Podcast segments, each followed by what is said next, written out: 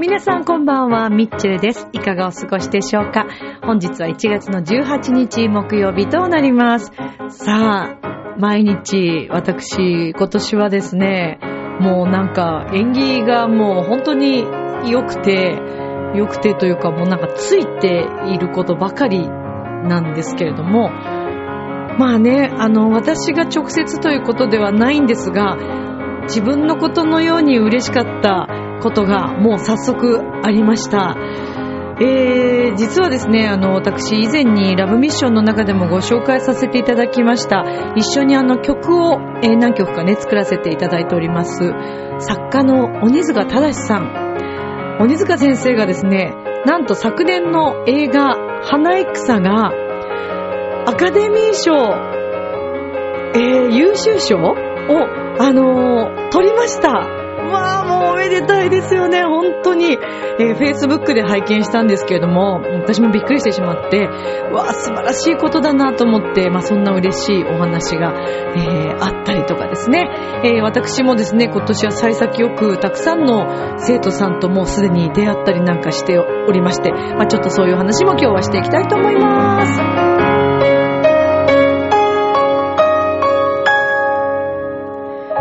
この番組は、ちょあへお .com の協力のもと配信されています。さあ、では今週も始まります。ミッチェルのラブミッション。皆様、ウェルカムいらっしゃいませ。どうも。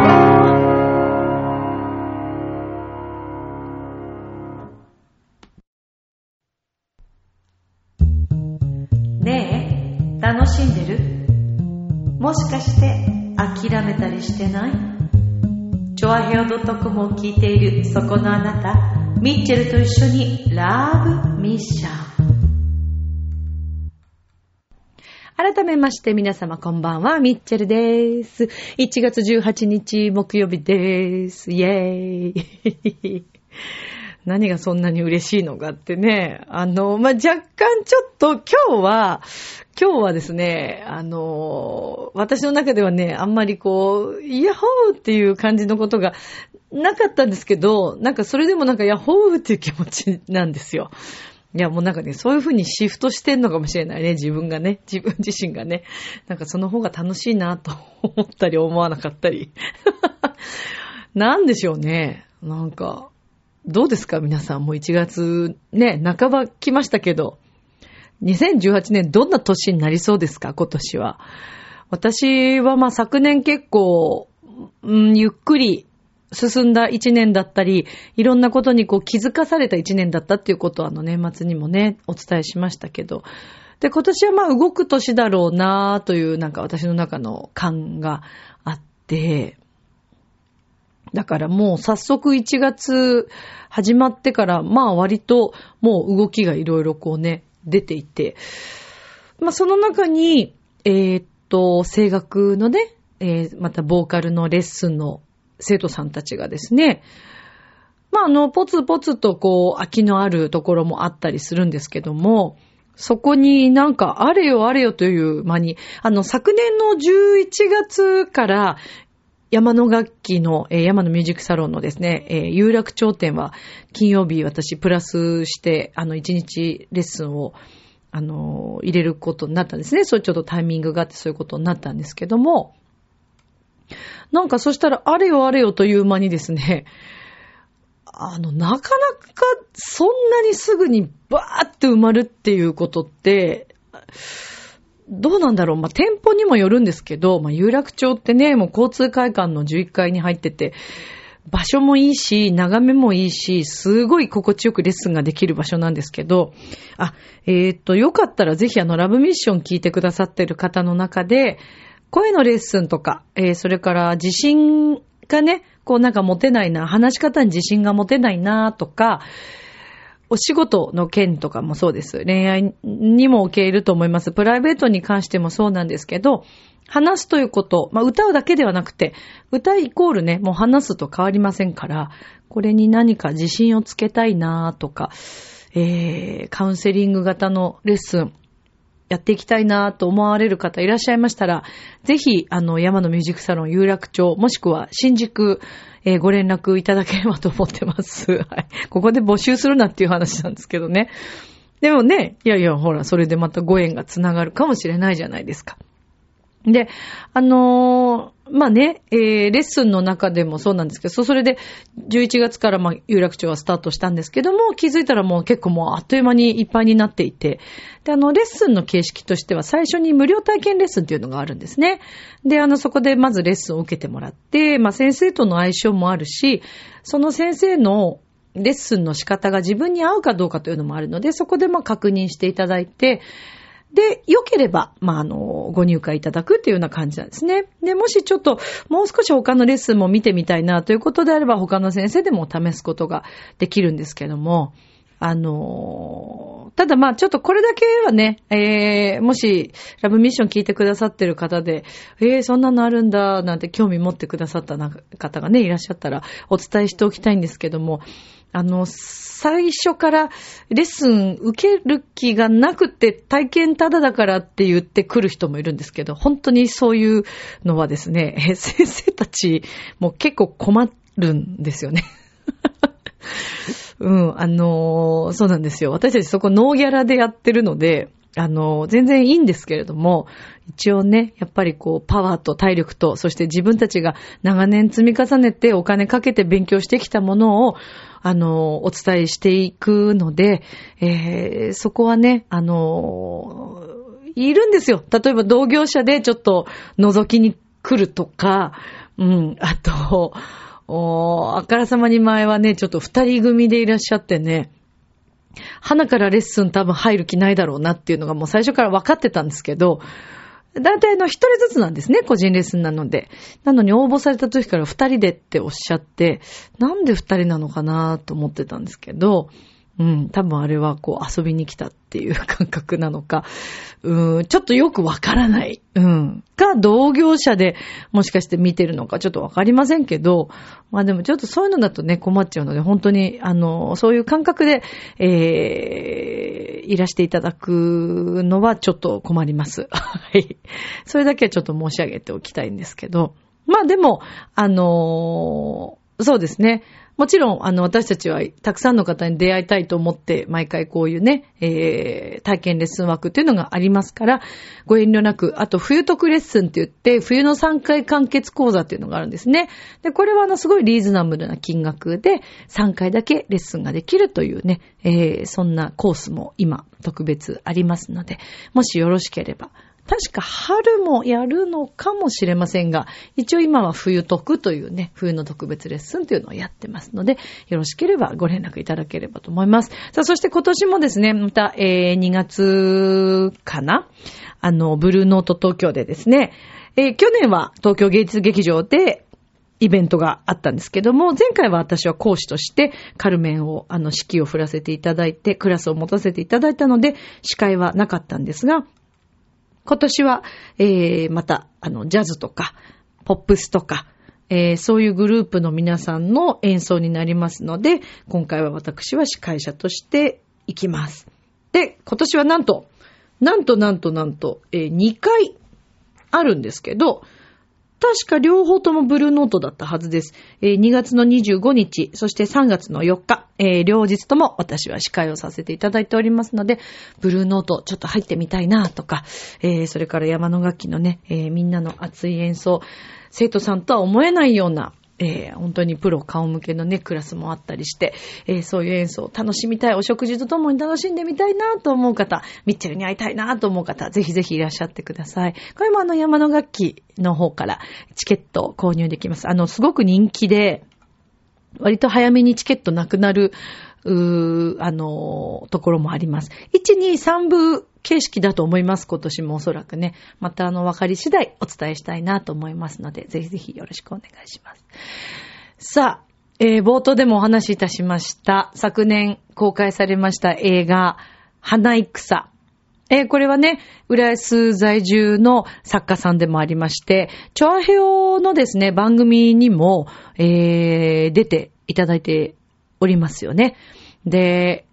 作家さんであり、エージェントもされていて、たくさんの作家さんをこう輩出されている、うーね、先生でもあるんですけれども、鬼塚正先生。で、私はあの、花戦のその本のですね、海外向けの本をご紹介する YouTube を先生が作られるということで、その時にですね、先生があの、一緒にまあ私と作った、先生の詩で私がそこに曲をつけて、えー歌わせていただいた音源取ったものがあって、で、その花戦の本、海外向けご紹介の YouTube に曲を使っていただいていたりとか、それから先生がこのところね、行っていらっしゃいますけれども、えー、劇団もしもという、あのね、偉人の、昔の偉人の方が現代にこう、いらっしゃったらどうなのかっていうね、そんな感じでこう、事業をしていくというとても面白い体験型の、はい、えー授業があります、講講義がありますけども、そちらであの、坂本龍馬さんの、えー曲をですね、先生とまたあの、詩と私の曲とで作らせていただいたり、音源も作らせていただいたりとか、えーそれから、ラブミッションの中でもお伝えしましたけども、先生のね、えーエージェントされているその会社のパーティーで、昨年はあの、初めて、えー読んでいただいて、えーそこでですね、あの、お子さんが生まれた方がいらっしゃる、社員さんにいらっしゃるということで、サプライズで先生と曲を作りまして、えーそれを披露させていただいたりとか、えーなので本当に私はあの、鬼塚先生大変お世話になっておりますし、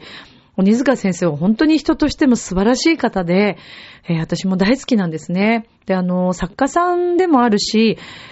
あの、鬼塚先生の作品ってすごくって、いつもこう、映画になるんですよね。カルテット、浦安のね、お話を、浦安で、あの、映画も撮られましたけども、そのカルテットというね、えー舞台にもなりましたね。そのカルテットも鬼塚先生が原作をされていらっしゃいますし、どうやら今年もあの映画に、えーまたなる、先生の作品がなるということなんですけども、なのでもうかなりの才能をお持ちの方なんですが、本当にね、本当にね、いい方なんです。もう全然そんな、こう、なんだろう、話しやすいし、あの、こう、フレンドリーっていうわけではないですけど、なんかすごくこう、あの、そんなすごい方なのにね、あの、上からな感じではなく、本当にあの対等にですね、あの、お話ししてくださる素晴らしい方なんです。お人柄としても私はとっても好きなんですけど、でも本当に鬼塚先生って不思議なご縁で、あの、まあ、鬼塚先生が教えてくださった、あの、私がこのね、えーラブミッションの中でご紹介した本があったと思うんですけども、その本の中に、えー箱根の九頭龍神社のお話が書いてあって、で、それで、あの、この番組の中でご紹介する前に、自分でも行ってみようと思って行って、で、えーもうあまりにも素晴らしくて、で、その帰ってきた耳で曲を作って、で、少しそのお話をね、本の中の文章を読ませていただいたわけですけれども、で、それ、で、まあそこでもまあ、あの、いいご縁をいただいたんですが、で、くずりゅう神社に行った2回目だったかな ?2 回、うん、確か2回目か3回目かだったと思うんですけども、その日にですね、なんと鬼塚先生と九頭龍神社で会うという、もうこれも本当にびっくりしたんですけれどもね。まあでも本当にそういったね、ご縁っていうのはありがたいもので、えーでもそんな、あのーまあね、先生はどういうふうに思われてるかわかりませんけど、私はすごくまあご縁を感じていて、尊敬している先生の作品が、私は全く関係ないけれども、この度こうやってね、あの、アカデミー賞、えー優秀作品賞に選ばれるという、本当に素晴らしいことですよ。嬉しい、喜ばしいことですし、で、私があの、Facebook の方で先生それ書いていらっしゃったので、コメントして、もうおめでとうございますって言ったらなんか、あのー偶然です的なね、あの、まぐれです的な感じのこうことをね、なんか書かれていらっしゃいましたけど、またそこがね、先生の素晴らしいところでね、うん、あの、腰の低い、あの、本当に天才派だな、先生だなと私は思っていて、人としてとっても尊敬しております。あとはやっぱり発想がすごいなと思っていて、あの、集中力もすごそうですしね。そうなんですよ。だから、チョアヘオ部屋でも一回先生遊びにいらっしゃって、なんかお話とかしてたことあるんですけど、本当に素晴らしい先生です。なのできっとね、これからまたさらにさらに、鬼塚正先生というね、方、作家さんとしても、エージェントとしても、お名前がどんどんどんどん広がっていくと思いますから、ラブミッション聞いてくださってる皆さんにも、鬼塚先生の作品を読んでいただきたいですし、映画も見ていただきたいと思います。あの、花戦という映画はですね、最初私あの、うーん、一回目見たときに、私はあの舞台も花戦も見てるので、その舞台の印象がすごくこう強くて、なんとなく映画が薄い感じがしたんですが、二回目見て、発見することがまたさらにあったんですね。で、あのー、作品をどんどんこう見ていくうちに、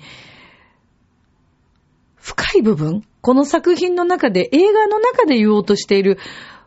原作の深い部分っていうのを改めてね、映画でまた感じました。あの、もう DVD も出てますので、ぜひ皆さん、花戦チェックしてみてください。もしかしたらこのまま海外にも行って、えー、先生の作品がすごいことになるのではないかなと私は思っています。あの、池坊さんのね、えー、池坊さんと、えー、それから、えー、千利休さんかのね、えー、お話ですけれども、ぜひぜひあの、読んでいただきたいなというふうに、そして見ていただきたいなというふうに思っています。はい。まあね、でも本当にあの先生は、こう、自分で多分限界を作らずにいろいろ発想して楽しいなと思ったことをずっとされていらっしゃるんだと思うんですね。だからそこにこう成功があるのかなとか、下心とか、まあ、あの、ゼロじゃね、やっぱ経営者さんとしても、あれ難しいのかもしれないけど、でも先生からあんまりそういうのを感じないんですよね。なんか、あ、これは面白い。あ、これは売れるかもっていうぐらいの感じ。これやったら売れんじゃないのみたいな、そういう感じではないですね。だからね、やっぱり人としてそういう方っていうのはどんどんどんどん人脈も広がっていくし、作品も伸びていくし、あの、みんながそういう方の作品を見たいなと思っていくんだなと思ったんですよね。それはあのね、やっぱり、小沢誠二さんもそんな感じです。だから、あの、あの方もやっぱ天才肌で、この間あの、NHK の、あのー、朝のね、えー、番組に出演されていらっしゃいましたけれども、あ、ほんと面白くて、やっぱりでもね、もう82歳っておっしゃったかな。ちょっとごめんなさい。年齢を忘れちゃったんですけども、あもう先生らしいね、あのお話のインタビューのね、こう受け方だなと思いながら。で、なんかあの、小沢先生の、なんかちっちゃいポーチみたいな透明のカバンがそこにあって、いのっちさんと、うどさんとかが、それ何が入ってるんですかってさっきからちょっと気になってんだったんですけど、なんておっしゃってたんですね。そしたら、あの 普通に、ああ、これね、なんて言いながらなんかこう、カバンを開けて、中から小銭入れとかお財布やら、えー、それからなんか串が出てきて、小沢先生ってほら髪の毛フォワっとしてるじゃない？で、その髪の毛をいきなり、その、あの、スタジオで、その場で映像を映りながらもう、串を溶かしてるっていう、あの感じですよ。計算してない感じね。いや、これはね、こうやって使うんだよ、こうやってやってるんだよ、ぐらいの感じですよ。で、その後もっと面白かったのが、クレジットカードが出てきたんですけど、あの、本人ね、全然こう、ビビってないんですよね。それが映ってしまうことがどういうことなのかっていうことを全然。で、イノッチさんたちが、あ、ちょっとちょっと個人情報なんでって言って隠してましたけど、それがまた面白くて、あ、本当にマイ、マイペースっていうか、もう天然な感じまあだから、その音楽に没頭するときももうそのことだけに集中するんですよね、きっとね、先生たちはね。鬼塚先生もそういう天才肌なんじゃないかなと思うんですよね。うーん。まあやっぱり相変わらず小沢先生素敵な方だなと思って 拝見してたんですけど。で、まあ昨年ね、その、私のお世話になっている方が小沢先生の大工にあの出演されて、まあそれでリハーサルのね、あの、お声かけいただいて、そして本番もラッキーなことに見れて、まあなかなか2回見て、そしてまた年末にいきなりですね、その大工、それもまた知り合いが出てたんですけども、それもすごいラッキーな感じでこう大工を見たわけですよ。私、昨年3回も大工見てて、なんか、な、なんでこんなに大工、どうしたんだろう？でも私はなんか感動したんですよね、その3回。それまで大工に関わることもあったし、見てもいるんですけど、なんか、ああ、すごいねっていうぐらいな感じだったんですけど、昨年特にそれを感じて、すごいなって。やっぱりベートーベンのこの作品のね、えー、いろいろこう、思いというか、音に一つ一つにこう込められてる、作曲者のね、思いっていうのがなんかこう、すごく、小沢さんの演奏を聞いてすごい伝わってきたような気がして、で、こんなね、世の中だからというか、今のね、こういう情勢だからこそ、この音楽で、歓喜の歌で、えー、何かを伝えていきたいと思われたのが、まあ、小沢さんたちが昨年、この演奏会で選ばれた理由だったようですけれども、なんかそういうのもあるから、よりちょっとこう、私も思うこと、音楽で、いろいろね、人に何か幸せな気持ちだったり、無条件で涙が出るような、そして無条件で、あ、生きてるんだなっていうことを感じさせてくれるって、もちろん、スポーツとか、まあ好きな趣味とか、そういう時にわーって感じることってあると思うんですけど、どこに行っても必ず音ってありますよね。野球場に行っても、サッカースタジアムに行っても、バレエを見ても、フィギュアスケートを見ても、レストランに行っても、結婚式をしても、ジムにいてもそうですよね。まあ学校にいるとね、シーンっていう感じで授業を聞いていくわけですけども、それでもやっぱり先生の声というものがあって、これ誰も言葉も音も発しなかったら、そういう世の中になったらすごいことになると思いません？無。で、私それをいつも感じるのが電車なんですけど、今日もね、電車に乗ってて、こう乗ってきた方がいらっしゃったんですけど、その、よくそういうの見かけるんですけど、前の人たちが詰まってたら、すいませんって一言とか、ごめんなさいとか、乗りますとか、ちょっとでいいですと思うんです。そんな大きい声で言わなくても。それでいいのに、その口を発しないんですよね。で、なんか睨んだりとか、押したりとか、だから喧嘩になるんだろうなぁと思って私はこういつも旗目から見てるんですけど、私絶対言いますから、降りまーすって。だって言ったらどいてくれるもん。言わないからどけないんですよ。だってわかんないから、イヤホンなんてしてたら後ろ聞こえないしね。本当は、あの、私はできるだけ、あ、降りる人いるかなとかすごい気にするようにしてるんですけど、自分が前の方にいた場合は。でも多分ね、結構みんなね、携帯に夢中になってる人とかいるから、そうすると気づかなかったりするでしょ？で、これはね、必要だと思う。お互いにこれからもその、お互いを気遣うっていう意味で気にしてあげる。そう。だからもうみんな携帯と自分だけの世界になっちゃってるから、あの、今ね、電車の中今日を見てた感じね。で、そしたら乗ってくる人が乗りたいのに、全然奥詰まってないのに、なんかドアの付近でこう立ち尽くしてる人が二人ぐらいいて、で、その乗ってきた人女性だったんですけども、ドア閉まる直前だったんですよね。そしたらなんか言わないんですよ、何にも。で、結構体が大きい感じの女性だったんですけど、ドンって 押していったら、その立ってた人がちょっと外人さんだったんですけど、ギョロって感じで、おー怖い怖い怖い怖いと思って、でもその女性もすっごい怒ってんですよ。でも、まあ、わかりますよ。ドアの付近に前がいないのに立ち尽くしてぼーっとしてるのも、まあ良くなかったかもしれないけども、乗るんだったら乗りますとか、すいませんとか、ちょっとごめんなさいって言えばもうそれだけで押さなくてもイライラしなくても済むのに、みんなほんとね、口を使わないなーって、声を使わないなーってすっごい思ってるんですよ。で、これも声も音ですよね。私は音楽とね、声っていうのはもう絶対に必要なものだと思ってて、まあ、例えばね、その、生まれながらにして、お話をすることができないという方ももちろんいらっしゃいます。でも、そういう方だって、伝えるっていうことはすごくされていらっしゃいます。私たち以上に多分してると思う。人間って横着ですよね。だからね、便利はいいんですけど、やっぱりね、そういう伝えるっていうこと。で、その中には必ず私は音があるなぁと思っていて、だからね、そういう音のある世界って、すごく、やっぱり心地いいし楽しいじゃないですか。明るい気持ちにもなるしね。だからこう、その音が聞けるってこと、話せるっていうことに、もっとこう幸せを感じてもいいんじゃないかなと思います。私が手術した時2ヶ月ぐらいかお話ができなかったっていう、まあそれはね、手術ゆえ、で、あの、声楽をやるから、あの、声を使ってはいけないっていうことで、治療をね、あの、感知、もう本当に傷口が感知するまで声を出さないっていうことで2ヶ月我慢したんですけど、きつかったよ。やっぱり、それは。うん。私は特に話すのが好きなので、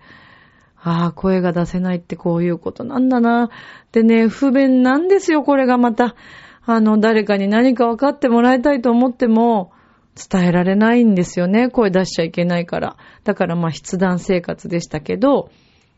大変よ本当に。意思疎通取るの、本当に大変。うん。だから、だからこそですよね。あの声にね、障害を持ってらっしゃる方は、逆に伝えるのがすごい上手な方だと思います。障害をお持ちの方ってものすごく表現が上手な方多いですよね。あの、それこそ盲目のピアニストさんとか、盲目の歌手もいらっしゃいますけど、想像力がすごいんですよ、やっぱり。で、私たちは、例えばね、まあ私もね、5体満足なのかどうなのかわかりませんよ。頭がちょっと抜けてんなと思うこともあるし、一番のもしかしたら障害者かもしれないな、私ね。うーん、そう。お金貯めらんないし。だけど、ななんていうのかな。とにかくね、まあ、そういうことが言いたいんじゃなくて、だから伝えるっていうこととかね、その、あるもの、そう、できることでやるっていうのがすごい大切で、で、そして音楽って、やっぱり人に幸せを与えるんだなってすごい思ったわけです。それでね、私最近ね、すごい大それたことをしちゃったんですよ、実は。びっくりした自分でも私こんなことするんだと思って。でもそれは小沢誠二さんの大工の感動から始まっていて、実はあることを山の楽器の社長に直接連絡したんです私。どうしても伝えたいことがあって。山の楽器のことで。でね、もう絶対無視されると思ってたんですよ。でも、ちゃんと返事が返ってきました。そしてとってもいい返事が返ってきました。で、しかも、社長が、あの、ものすごい協力的なメールが返ってきて、ああ、こんなことってあるんだーっていうね。ああ、女に生まれてよかったみたいなね。別に女だろうが男だろうが、それは関係ないんですけど、今のはブルゾンさんなんですけどね。そう、っていうことがまああったわけですよ。うん。まあこれが本当にどうなるかわかりませんけども、えー、そんなことがありました。なので、ちょっとね、これがちょっと前向きに進むことを祈りつつ、そして、えー、それは昨年私の生徒さん、ね、えー、85歳に、え、なる女性の生徒さんから教えてもらったことでもあって、いや、もう本当にだからいろんなことを日々いろんな方から学ばせていただいてるなと。もうね、可能性は無限です。もう、できないことはない。だから、やらないともったいないかもって本当に思う。うん、そんな今日この頃ですね。自分が作曲ね、するようになるともそこまで思ってはいなかったし、えー、小沢誠二さんのね、オペラに出れるってことも思ってなかったし、ディズニーリゾートで司会をするってことも 思ってなかったし、夢ではありましたけどね。まあだから、すごいですね。明日もスマイルでラブミッション今日もありがとう。ジョアヘヨ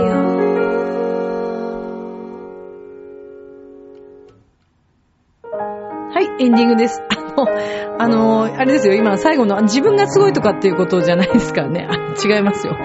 いや、あの、だから可能性は本当に無限で、あのね、何でもできないことはないんだなっていうのを改めて感じさせてもらいました。だからもう私結構ね、怒られたりクビになるの覚悟で社長に連絡したから、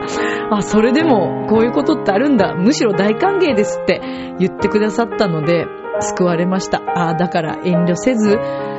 文句はね、私あんま言わなくていいと思うんだけど、いいこととか発展することはやっぱ伝えてった方がいいんだなって思ったりとか、うん、こんなね、たかが一人のね、講師の身分ですけど、社員でもないし、まあでも、だから夢ってね、えー、自分で掴んでいくものなんだなと思いました。それでは、今宵も良い夢を、明日も楽しい一日を。またね、バイバイ、ありがとう